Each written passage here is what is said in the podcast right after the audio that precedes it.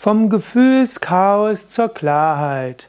So ist der Titel eines Seminares bei Yoga Vidya www.yoga-vidya.de-seminar.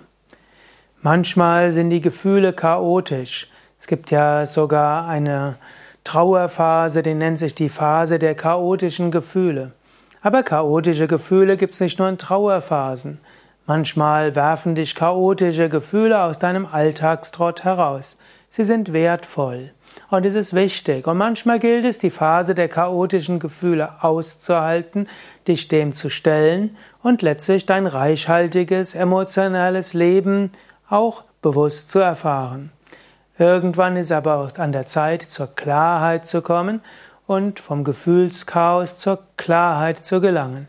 Wie das geht, dazu besuche doch das entsprechende Seminar vom Gefühlschaos zur Klarheit zu finden auf www.yoga-vidya.de-seminar.